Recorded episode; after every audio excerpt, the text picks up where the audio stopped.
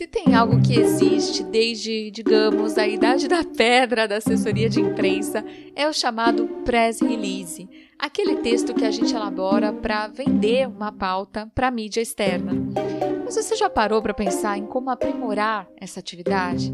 E se ao invés de um simples release você passasse a enviar um pacote multimídia para os jornalistas? Quer saber mais? Então fica aqui comigo. Eu sou a Aline Castro. Esse aqui é mais um podcast de sobrevivência, aquela caixinha de ferramentas que te ajuda a construir uma comunicação eficaz na sua instituição pública. Hoje a gente vai conhecer uma iniciativa muito incrível da Universidade Federal de Sergipe.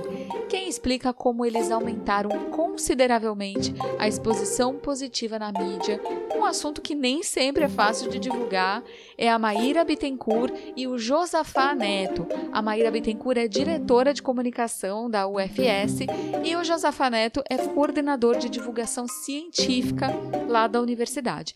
Então, vamos ouvi-los, começando pela Maíra. Olá, Aline, é uma alegria estar participando de novo aqui do podcast e agora para falar sobre divulgação multimídia para a imprensa. Então, a divulgação multimídia que a gente tem trabalhado aqui na Universidade Federal de Sergipe, ela surgiu a partir de uma demanda da própria imprensa, não da imprensa apenas local, mas principalmente da imprensa nacional. No momento que a gente envia materiais em release como sugestão de pauta, a imprensa consegue pautar quando é para sites ou para veículos que não necessitam de imagem. Mas a gente via que a divulgação ficava muito restrita. Então, no início de 2022, a gente começou a enviar um pacote multimídia. Ao invés de mandar somente o release com foto, mandamos o release com foto e mais imagens e brutas, com entrevistas brutas também, com material para que as TVs possam editar. E aí nós vimos crescer a, a quantidade de matérias veiculadas na imprensa a partir desse novo modelo. Então, enquanto antes a gente conseguia veicular basicamente na imprensa regional e nos veículos que trabalham com texto, a gente conseguiu expandir aí a produção um, de divulgação científica, atingindo também principalmente televisões e rádios em todo o Brasil. Então, na prática, a gente produz uma matéria por semana de divulgação científica. Temos uma equipe específica que tem trabalhado com a divulgação científica, e essa equipe é composta por um jornalista, um cinegrafista e um editor que trabalham nesse formato, nesse formato multimídia.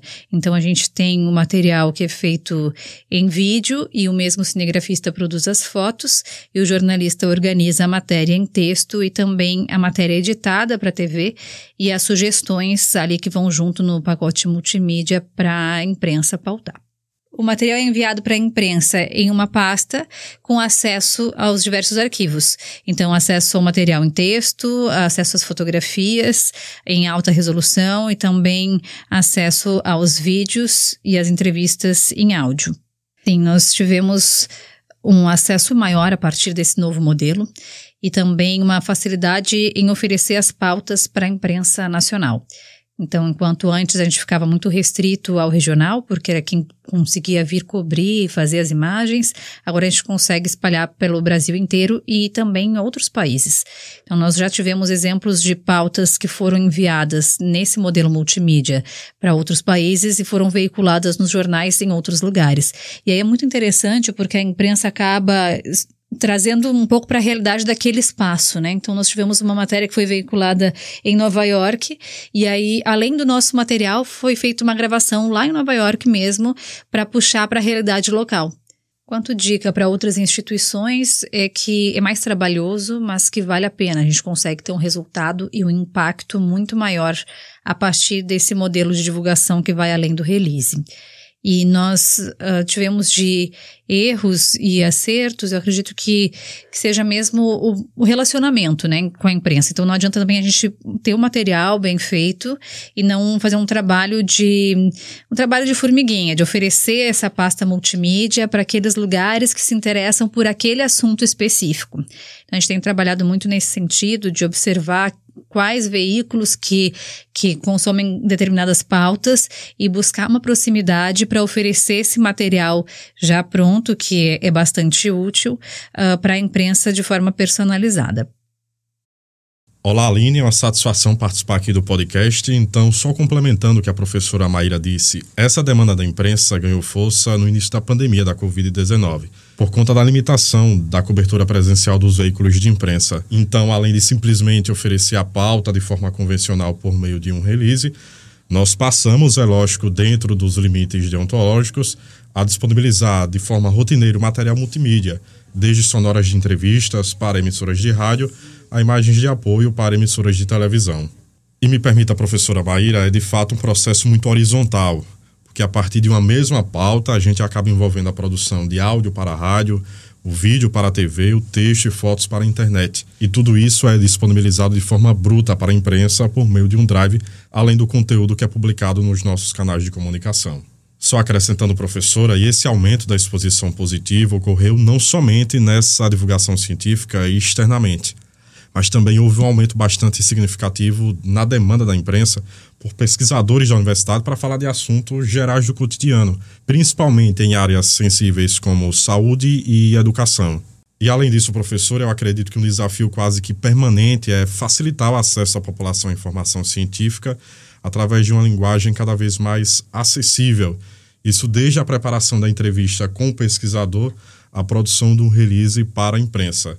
E outro desafio é transitar pelas diversas áreas do conhecimento, não centralizar em áreas sensíveis, por exemplo, como saúde e educação, ser mais abrangente nessa cobertura científica. Que belo exemplo de assessoria de imprensa, gente. Esse case, eu pensei assim que ele é total ganha-ganha. Vocês repararam? Porque ele assessora de fato, né? Ajuda muito a imprensa e ao mesmo tempo difunde as pesquisas da universidade que são de utilidade pública, é, mas faz isso de um jeito que seria muito difícil fazer apenas com os meios da própria universidade. Né? Então, utiliza os meios de comunicação de massa para difundir as pesquisas e, ao mesmo tempo, realmente assessora os jornalistas ali com um conteúdo que eles podem usar livremente, de uma forma muito ágil.